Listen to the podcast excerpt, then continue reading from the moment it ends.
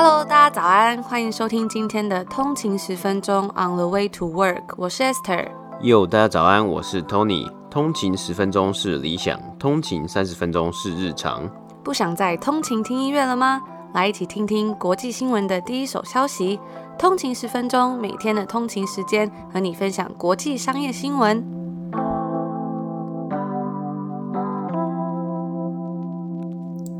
早安，今天是七月八号，星期四，欢迎回来通勤十分钟。大家早安。那昨天呢，我们讲座的早鸟票啊，已经结束售票了嘛？那我们就有发现，所以在前一天的时候，这个早鸟票就提前售完了，真的是非常谢谢大家。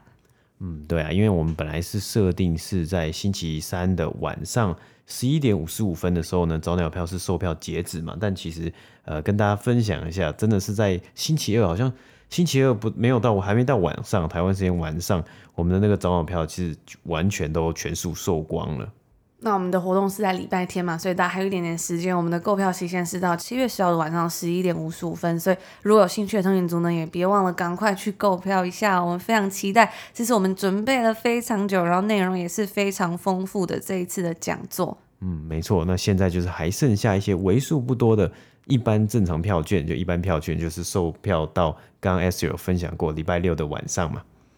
那也有收到还蛮多通勤族就有问说，诶，这个讲座能不能回放啊？或者是因为自己的时间可能没有办法参加。那因为我们这一次的规划呢是没有回放功能的，但是这次大家很多跟我们讲的一些意见呢，我们都有默默的记下笔记。所以下一次我们如果有机会可以办这个讲座的时候呢，我们也会再询问通勤族们，大家比较什么时间会有空啊，或者是需不需要这样子回放的功能，我们会再去研究一下。所以大家一定要记得 follow 我们的 Instagram 账号 on the 一个底线 way to work，才可以 follow 到我们最新的消。消息哦，没错。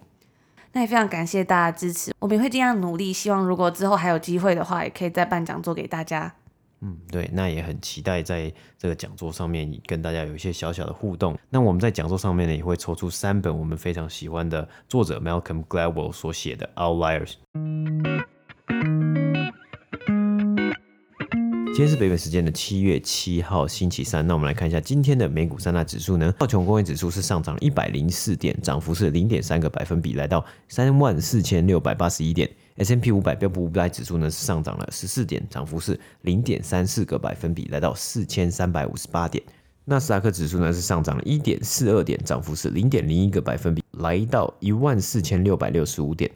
我们看到今天的美股三大指数啊，收盘皆为小幅上涨啊，许多投资人都是在等这个联准会六月十五号到六月十六号的今天的政策会议记录公布啊，在该会议之中，我们可以看到这个会议记录之中，他有讨论到啊，官员有们讨论到还没有准备好要减少一千两百亿的这个购债计划，但是根据华尔街日报的报道啊，这一次的会议记录啊，也预告的联准会可能会在下一次七月二十七到七月二十八号的会议上面。更具体的来讨论要如何以及何时去减少购债计划。那同时会议记录也显示出联储会仍然认为目前的通货膨胀可能是暂时的，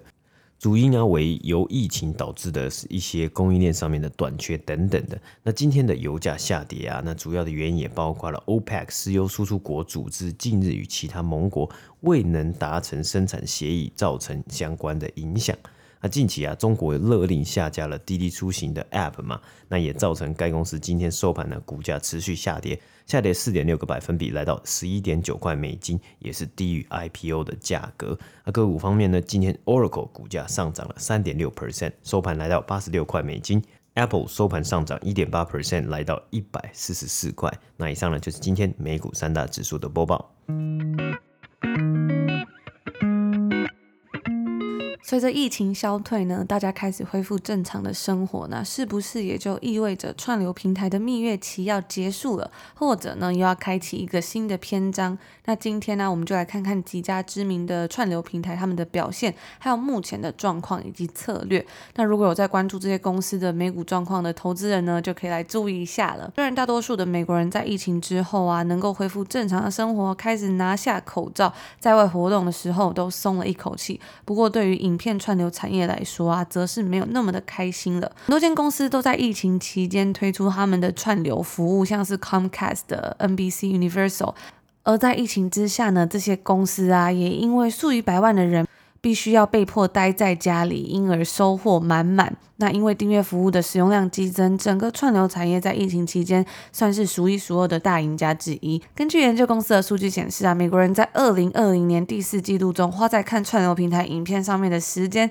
是比起去年同期多上了四十四个百分比。但是呢，其实这些串流平台之间的战争现在才真正要开始。许多媒体跟科技公司都需要向投资者证明说，他们是有能力在当大家都回归到正常生活，不必一直关在家里的时候，他们还是有能力让订阅用户的数量继续成长的。不过要去确定这些公司之间到底是谁输谁赢，其实也不是一件非常容易的事情。但是呢，如果说要去衡量哪些公司做得好，而哪些有待加强的话，其实有一种比较简单的方式，那就是去看这些平台他们的总订阅数，或者是衡量网络公司业务收入的一个指标，也就是 ARPU（Average Revenue Per User），也就是每个用户的平均收入。那这个指标呢，它注重的是在一段时间内，该公司从每个用户身上所得到的收入。当然呢，也都会希望这个数字是越高越好。不过呢，因为还要考量到成本的关系嘛，所以有时候即使数字是比较高的，但也未必代表它的利润会很高。不过也算是一个非常重要的关键指标了。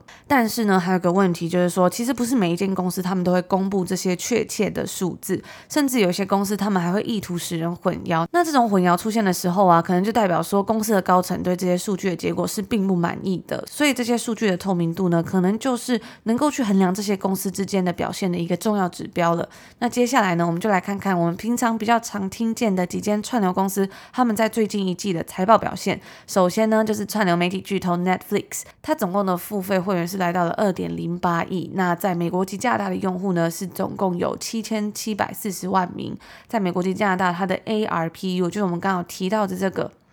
每个用户的平均收入是十四点二十五块美金。在数据透明度上面呢，Netflix 它算是一个业界的黄金标准了。该公司在每家地区。EMEA 也就是欧洲、中东及非洲地区、拉丁美洲还有亚太地区的付费会员，还有 ARPU 的记录皆有爆发性的成长。那因为 Netflix 它是不收取广告收入的，所以呢，它也不需要揭露跟广告相关的财务状况。另外一家来势汹汹的 Disney 的 Disney Plus 呢，包括它旗下的印度迪士尼公司的子公司 Hotstar，总共加起来是有一点零三六亿的订阅用户。那全球的 ARPU 是三点九九美金，这个数字呢，跟我们刚刚的 Netflix 就差很多了嘛。那它旗下还有这个 Hulu 的 SVOD 的部分呢，是有三千七百八十万名订户，ARPU 是十二点零八块美金。Hulu 的 SVOD 加上 Live TV 呢，总共是有三百八十万个订阅用户，ARPU 是八十一点八三块美金。ESPN Plus 有一千三百八十万名订阅用户，ARPU 是四点五五块美金。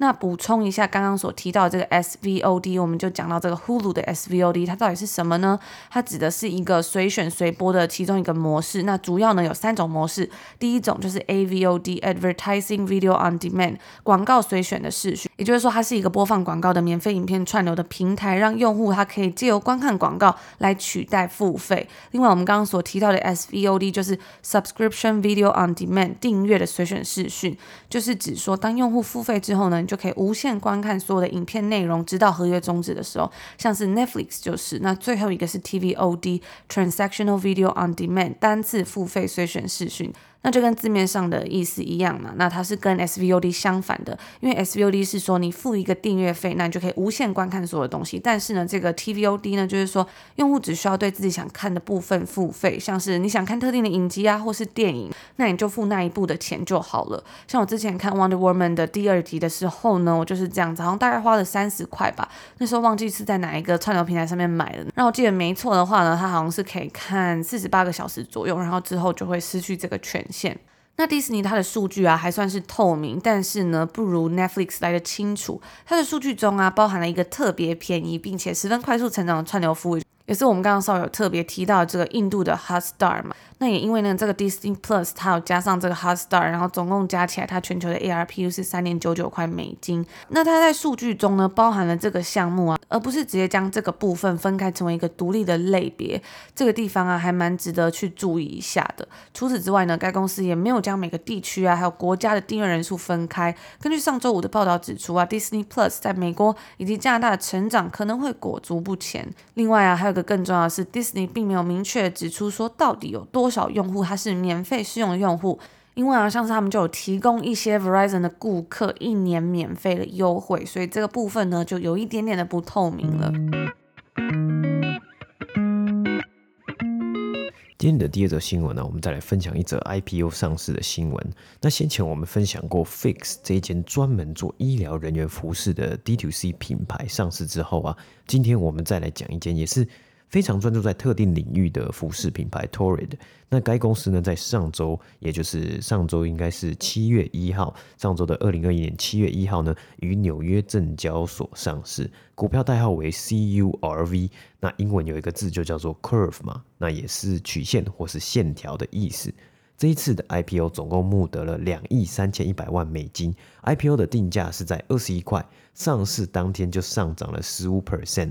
那今天的股价是有较前一天稍微下跌一点点，但是它的股价的价格大家也是在二十六块左右，所以也是比 IPO 定价还是要来得高啊。那 Tory 是什么样的服饰品牌呢？它是一间女性大尺码或是呃加大尺码的 Plus Size 的服饰品牌。T o r y 是表示了，在美国女性加大尺寸的服饰和贴身衣物等市场为八百五十亿美金啊，那包括有九千万名女性，她的衣着尺码是十号以上的。而根据 Market Watch 的报道啊，该类别到二零二七年预计市场会达到六千九百七十亿美金啊，从八百五十亿到六千九百七十亿，在这个不到短短十年之间，这样子的成长是非常的惊人啊。那这也代表着 Tory 的潜在市场。以及未来成长的潜能。根据 Tory 的上市资料啊，在二零二零年呢，该品牌拥有三百二十万名活跃用户，营收为九亿七千四百万，相比二零一九年有些许的下滑。那主要的原因也是因为疫情导致本来有许多门市，那它的门市呢都是在购物商场之中啊，所以没办法开门。或是客流量大幅减少而受到影响。举例来说啊，多伦多市中心的最大购物商场 Eaton Center 呢，它里面也有一间 Torrid 的门市。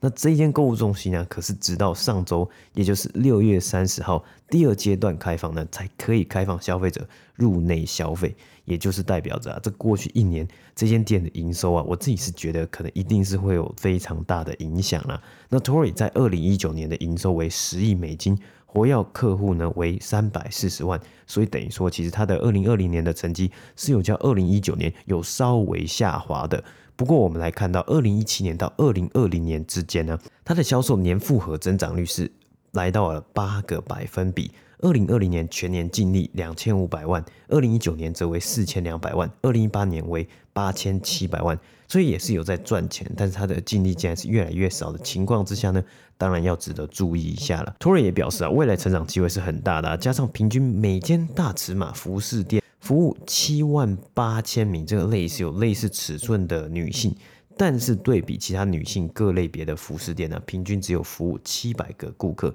这样子一比下来，它的竞争力就出来了。因为啊，找到专项专门的市场，你去吃下它，就像是 Fix，它去做医疗人员的服饰，其实你也没听过几间品牌做这样的市场嘛，所以你很容易可以达到市场的这个顶端，或是你可以吃下很大的市占率。但是讲到跑步鞋啊，你可能会想到哦，你要去找 Nike。或是今天要去找 Adidas、Puma 也有出，Reebok 也有出等不同的品牌，或是有时候要找 Sketchers 等等的。那虽然其实很多品牌服饰啊也有提供大比较大的尺码嘛，但是他们通常都是用现有的设计和商品去直接做延伸。那 Torrid 说到啊，他们旗下的服饰服装都是量身打造的。上市的资料是提到啊，在二零二零年中，他们电商的退货率是。九 percent，其他电商的平均退货率呢，最高可以达到三十 percent 呢。那因为实体门市受到影响嘛，所以二零二零年呢，有百分之七十的销售额都来自于网店，二零一九年则是四十八 percent。所以以这个比例来讲啊，真的是还蛮多的。那我觉得它其实从二零二一九年到二零二零年，虽然销售是有下滑，但好像没有下滑的。太惨痛了，这代表着它的网店其实是有做起来的。另外一个特点呢，是他们主要的销售额都是来自于正价的产品。那如此一来呢，减少打折商品的比例，它的获利呢也有机会去提高嘛。就是你可以赚更多的钱来支付你原本的成本啊。特别是他们从二零一九年虽然就开始在做数位转型，做完网店啊电商。但是他们的实体门市呢，我们刚刚讲到，很大多数都是在百货公司或是购物商场啊。那这样子呢，都会有长期租约，也会是该公司成本上一块固定成本。那最后呢，则是这个 Torrid 为什么会选择来在这个时间点上市啊？其实早在二零一七年。他们就曾经申请上市过，但是后来是没有如期上市啊。现在卷土重来，想当然就是因为很多 D2C 品牌啊，或是 IPO 风潮正红啊，在这个时候上市呢，更能够达到行销的效果。其次啊，就是近年来是走了一个更多元化、更 inclusion。的文化，这样的文化呢，也给了 Tory 一个成长的动能。那其实我们之前有看到很多报道嘛，像相反 Victoria Secret 啊，很多其他的服饰品牌也因为这样子的文化的这个呃影响之下呢，也必须要去做他们品牌自己。品牌内的一些调整啊，还有策略一些调整。那以上呢，就是今天第二则 Torrid IPO 的新闻了。那我觉得这个有时候 IPO 新闻也是蛮厉害的，因为很多的公司来上市啊，特别是最近真的很多 D2C 品牌，然后很多不同的服饰业者来上市。那我觉得其实我在最近因为刚开门嘛，所以之前呢有去逛了一下 Lululemon 啊，没想到因为我真的很常讲 Lululemon，但是我真的不得不说他们的。设计的能力，还有他们自己研发的材质啊，是真的是非常的厉害啊！因为他们最著名的 Lululemon 其实原本起家最著名也是瑜伽裤，但他现在慢慢做，慢慢做，他做了女性的上衣、女性的所有的服饰，就是基本上所有的服饰都可以。男生的服饰呢，我自己是觉得也越来越好看了。再加上他还有一些支线，像是他推出 Lululemon Lab 等等的，哦，那个东西就是会蛮机能的，其实就有点像是可能。Nike Lab，Nike 也有做一个比较高端或者比较有设计感的一个支线，叫做 Nike Lab 去做一些实验啊，或做一些比较特别的呃创意等等的。那我觉得 Lululemon 这样子的跟进，我觉得也是做的蛮不错。那真的应该会有机会达到更多的男性市场，或是会有更多的人来穿不止他的瑜伽裤，因为它东西摸起来也真的是蛮舒服的。那以上的单纯就是我个人去逛的时候的一个一些心得了。那在这里跟大家分享。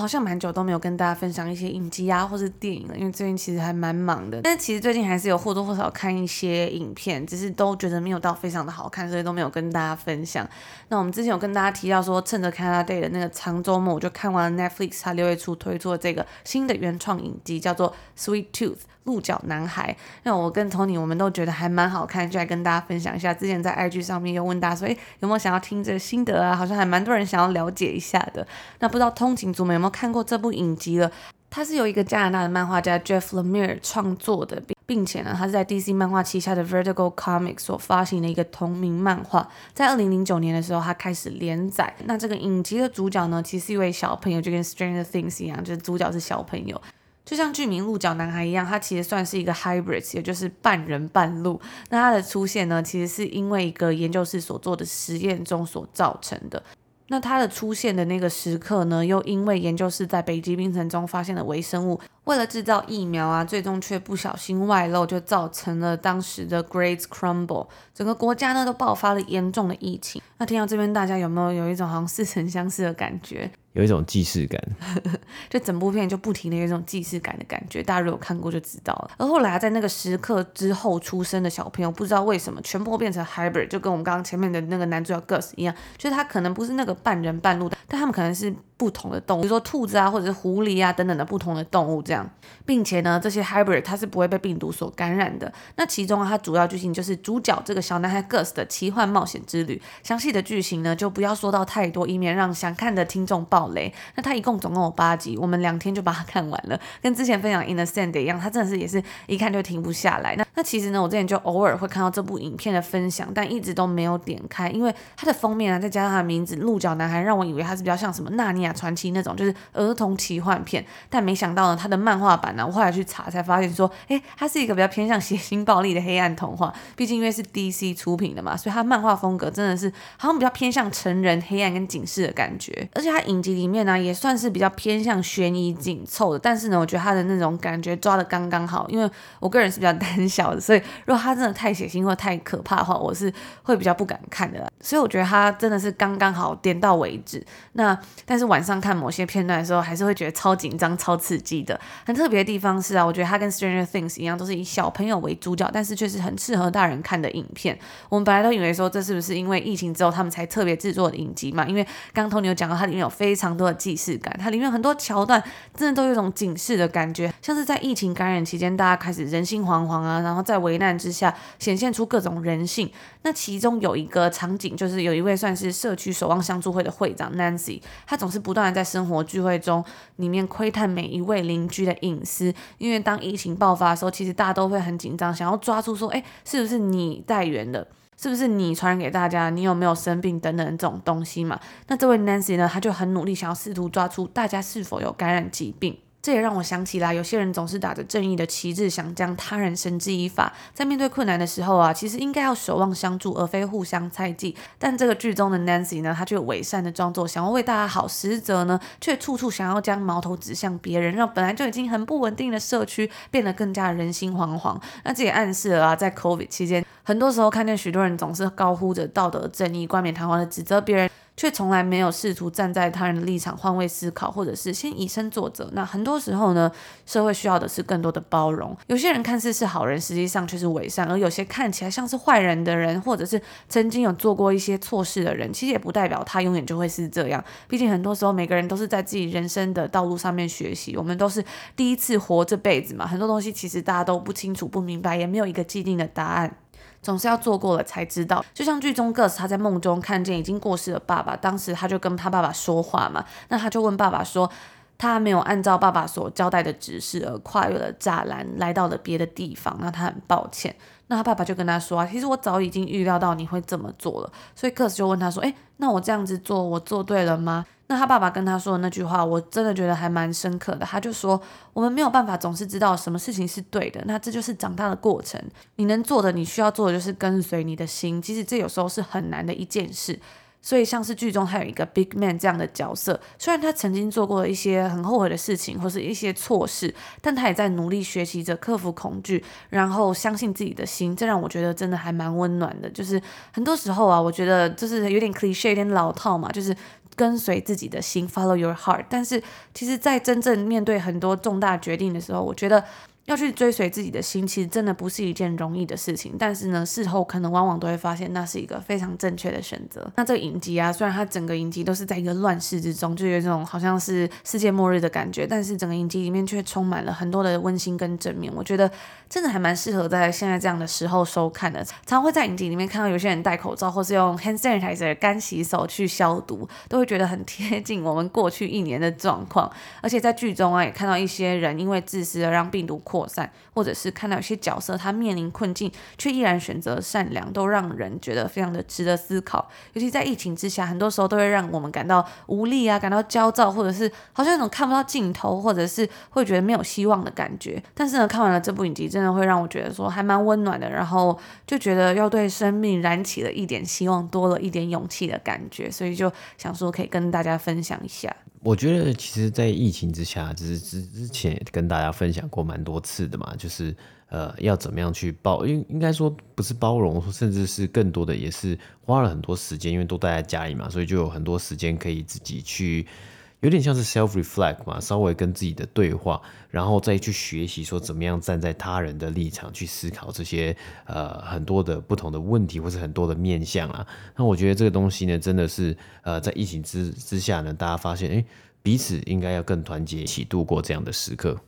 而且我觉得在这个疫情期间啊，虽然现在在加拿大这边已经算是。现在好像 stage two 了吧，就是很多的商场都开门了，然后还不能进餐厅用餐，但是就是大家已经外面已经开始慢慢恢复正常了。可是有时候都会觉得说，哇，过去一年的那种伤痛，就是这种创伤症候群，就是心里有一种好像很不一样的感觉吧。所以我觉得在这种时候呢，看到这种剧，就觉得真的是特别的疗愈吧，就会觉得说我真的是常看 YouTube 或是一些影片啊，或是在滑手机什么的时候，看到很多人，有的人他可能本来真的是很外向的人，那他很是很需要去跟别人互动来汲取。能量的。那有的人可能是比较内向的人，他喜欢待在家里人。反正就是每一个人呢，在这样的情况下，他都遭遇到很大的困难。可能比较外向的人，他因为被迫待在家里，他都没有办法跟别人互动，然后他变成很忧郁啊，心情很不好。或是很内向的人呢，他变成诶，大家都待在家，他过得很快乐。那现在呢，突然要解封了，要出去了，要回到公司上班之后，他可能变得很不习惯。我觉得就是一个非常。动荡不安，一直在变动的时刻，可能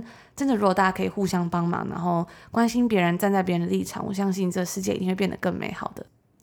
那以上呢，就是今天所有的节目内容啊。那我们这个礼拜天是我们要举办的线上直播讲座嘛？啊，明天呢，明天是星期五，明天的集数结束之后呢，我们也是正式的第三季《通勤十分钟》的第三季节目呢，就会画下一个句点啦。那也很谢谢大家这半年来的支持跟陪伴。我觉得在这个二零二一年的上半年，还有这去年底的时候，真的发生了蛮多的事情吧。然后人生呢也有蛮重大的这个转折。我们从这个西岸搬到东岸，然后这个频道呢也经营超过了一年多的时间。我觉得收获的非常，真的谢谢大家一直以来的陪伴，然后跟我们一起在这边成长。我觉得真的是我人生一个很棒的收获。